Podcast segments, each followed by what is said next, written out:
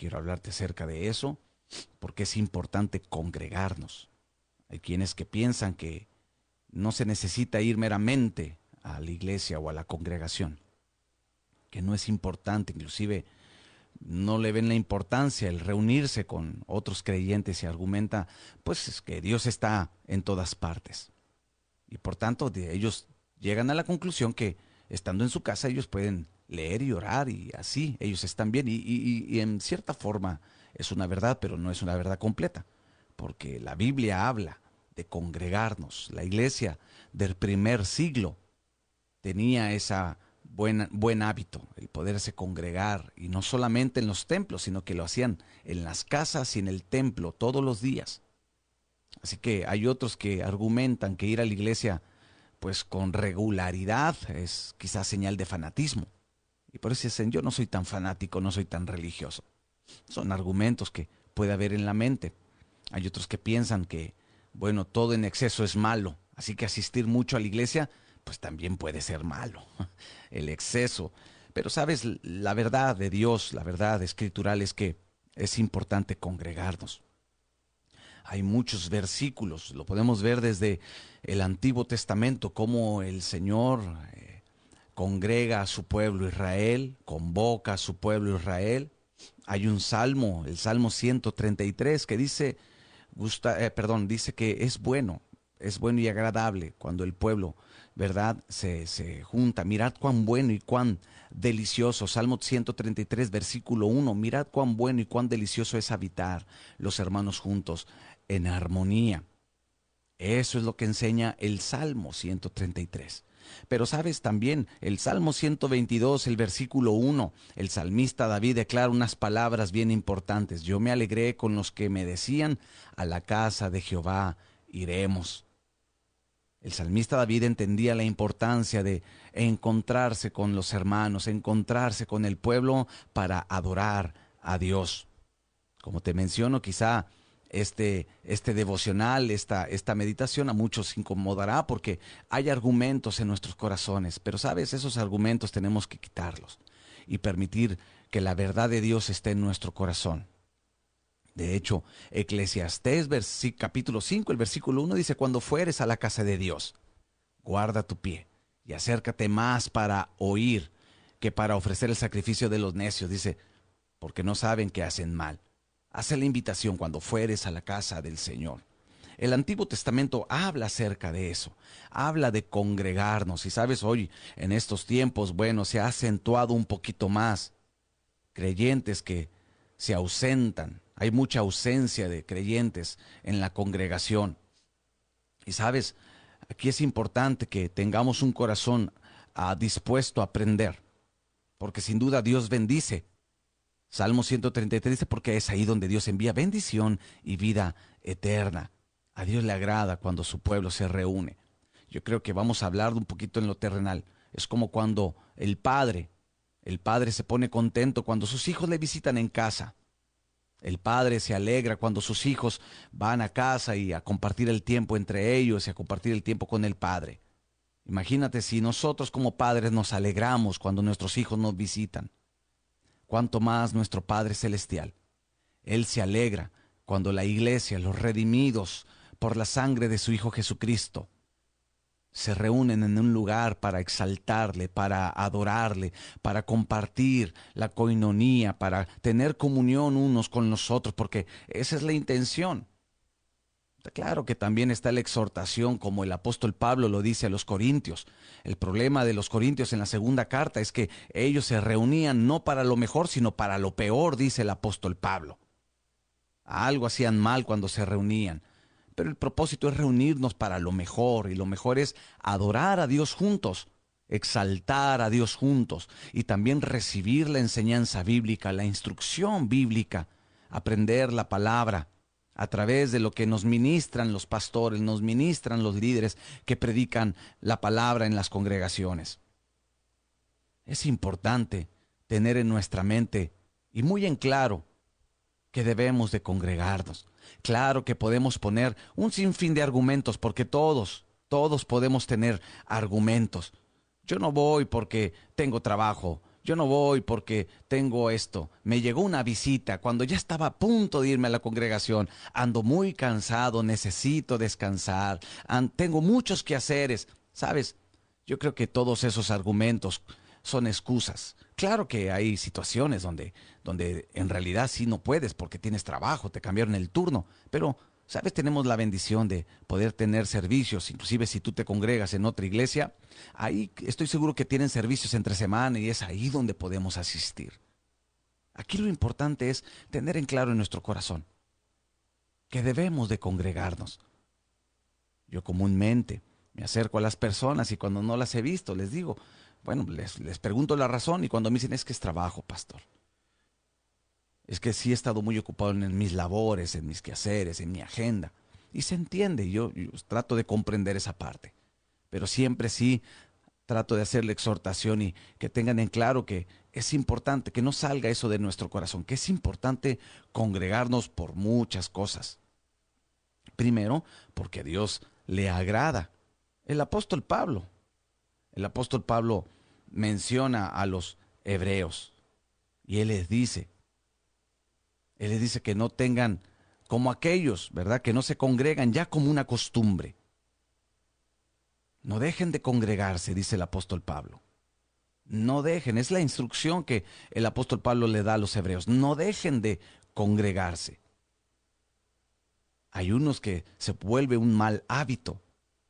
Y ese mal hábito se puede convertir en una fortaleza, en un argumento en nuestra mente. Y sabes qué bendición. No sé de los que me escuchan, los que están conectados puedan decir, sí, es una bendición reunirnos con el cuerpo de Cristo. Fue una gran bendición el poder reunirnos con los hermanos en la fe y adorar a nuestro Dios. Sabes, la iglesia primitiva tenía ese buen hábito.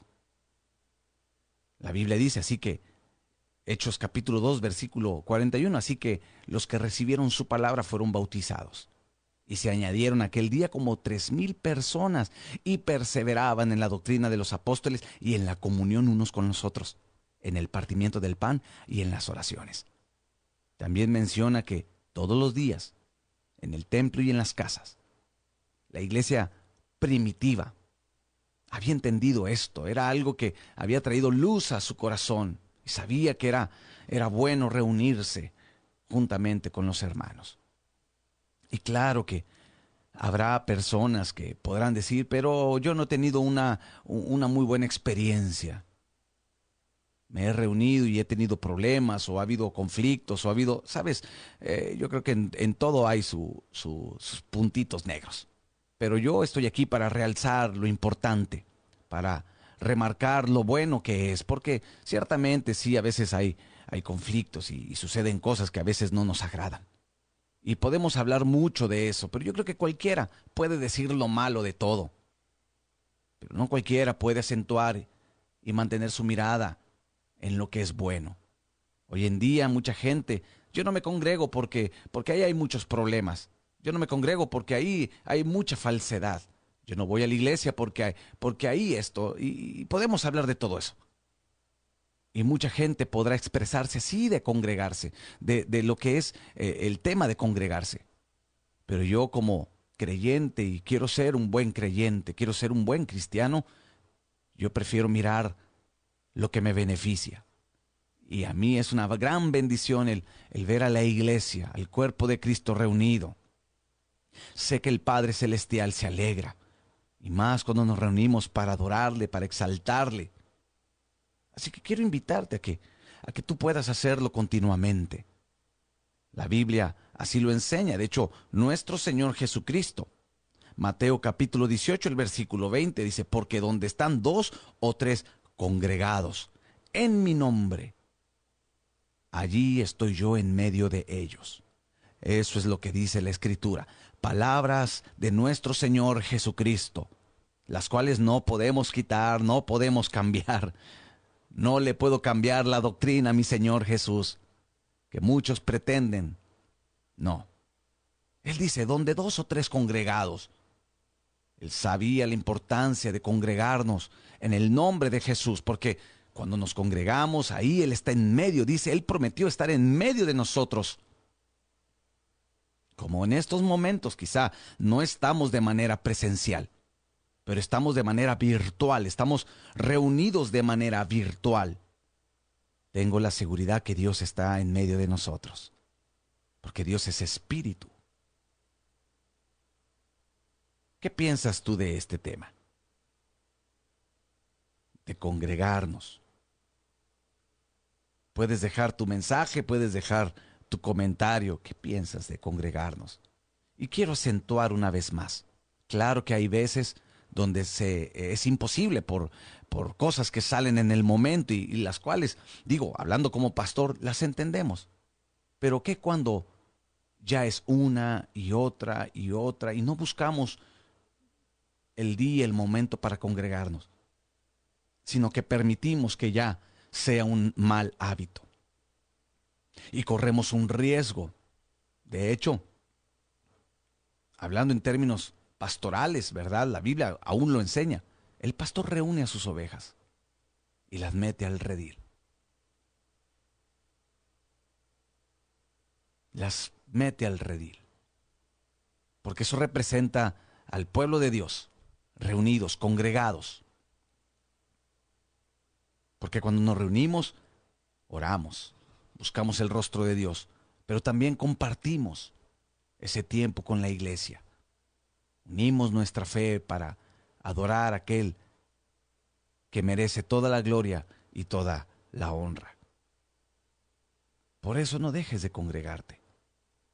Ya lo declaré en el Salmo 133. Mira cuán bueno, aprender a ver cuán bueno. Mira lo bueno de congregarnos. Así comienza este salmo. Mira cuán, mirad cuán bueno. Aprende a mirar lo bueno. Como te mencionaba hace unos momentos, todos podemos decir algo negativo. Algo negativo que hemos experimentado, que nos ha pasado en, en, en congregarnos. Pero aquí el salmista dice, no, mira lo bueno. Y menciona después, y lo delicioso que es habitar los hermanos juntos en armonía. Porque es ahí donde Dios bendice, es ahí donde Dios se manifiesta también de manera gloriosa. Recuerda, nosotros somos la iglesia. El lugar donde, donde nos reunimos, pues bueno, es ese, es ese local o el, el templo, como lo quieras llamar, pero, pero el cuerpo de Cristo es el que se reúne. El cuerpo de Cristo es el que va a agradecerle a Dios por toda la semana, por todas las bendiciones. Yo creo que Dios ha sido bueno para con nosotros. Desde inicio de semana, Él cada día nos muestra su favor, su misericordia, su gran amor. Bueno, vamos nosotros entonces a congregarnos y ahí, ¿qué hacemos? Responder al amor de Dios en gratitud. Eso es lo que se hace entramos para adorarle a Él, agradecerle a Él, pero salimos fortalecidos para servirle, salimos fortalecidos para seguir siendo luz, dar testimonio de Él. Es importante esto que quede en nuestros corazones. Pero sabes, quiero hablar específicamente también y enseñarte por qué a veces se puede dejar de congregarse. ¿Por qué se puede dejar de congregar? Y te voy a hablar de algunos puntos. Primero, y el más importante es porque muchas veces nos volvemos independientes de Dios. Ese es el gran problema del ser humano, la independencia. Queremos vivir independientes de Dios comenzamos a pensar o a creer que nosotros podemos solucionar todo. Y sí, sí, claro, tenemos una capacidad que el Señor nos ha dado. Pero sabes, yo creo que debemos de reconocer que no todos lo sabemos, que hay situaciones donde sí necesitamos plenamente la ayuda de Dios, que claro debe de ser en cada situación. Pero sabes, el vivir independiente de Dios es, es completamente apartar nuestro corazón de su palabra, de su instrucción. Entonces muchos comienzan a independizarse. Yo puedo solo, yo no necesito de la iglesia. Y claro que lo escondemos detrás de esos argumentos, ¿verdad?, que vienen a nuestra mente. Yo en casa, Dios está conmigo. El problema aún es que pensamos que Dios aplaude esa acción. Pensamos que Él dice, sí, hijo, sí, así estás bien como piensas, no te preocupes. Cuando la verdad es que no hay pretexto ni argumento delante de Dios. Debemos de congregarnos porque eso habla de nuestra dependencia también de Dios. Otra razón por la cual podemos dejar de congregarnos es porque damos lugar al enemigo. La Biblia dice que él anda como león rugiente buscando a quien devorar. Y si nosotros descuidamos nuestra vida espiritual, la Biblia enseña en Efesios capítulo 6 que Él avienta dardos, los dardos del enemigo. Y esos dardos es dar, su objetivo es dar en nuestros pensamientos, en la mente. Comienza a poner dardos, semillas, cizaña en nuestras mentes. Y vienen pensamientos equivocados, en contra de la congregación, en contra de la misma iglesia, de las mismas autoridades espirituales, esa autoridad que Dios ha puesto para dirigirnos. Y comenzamos, comenzamos a maquinar nuestra mente y el, y el diablo comienza a maquinar ahí. Debemos de tener cuidado, por eso el apóstol Pablo habla acerca de vestirnos con la armadura de Dios para resistir los ataques del enemigo. El yelmo. El yelmo era ese casco que, que se ponía el, el, el soldado romano. Y así poder guardar nuestros pensamientos.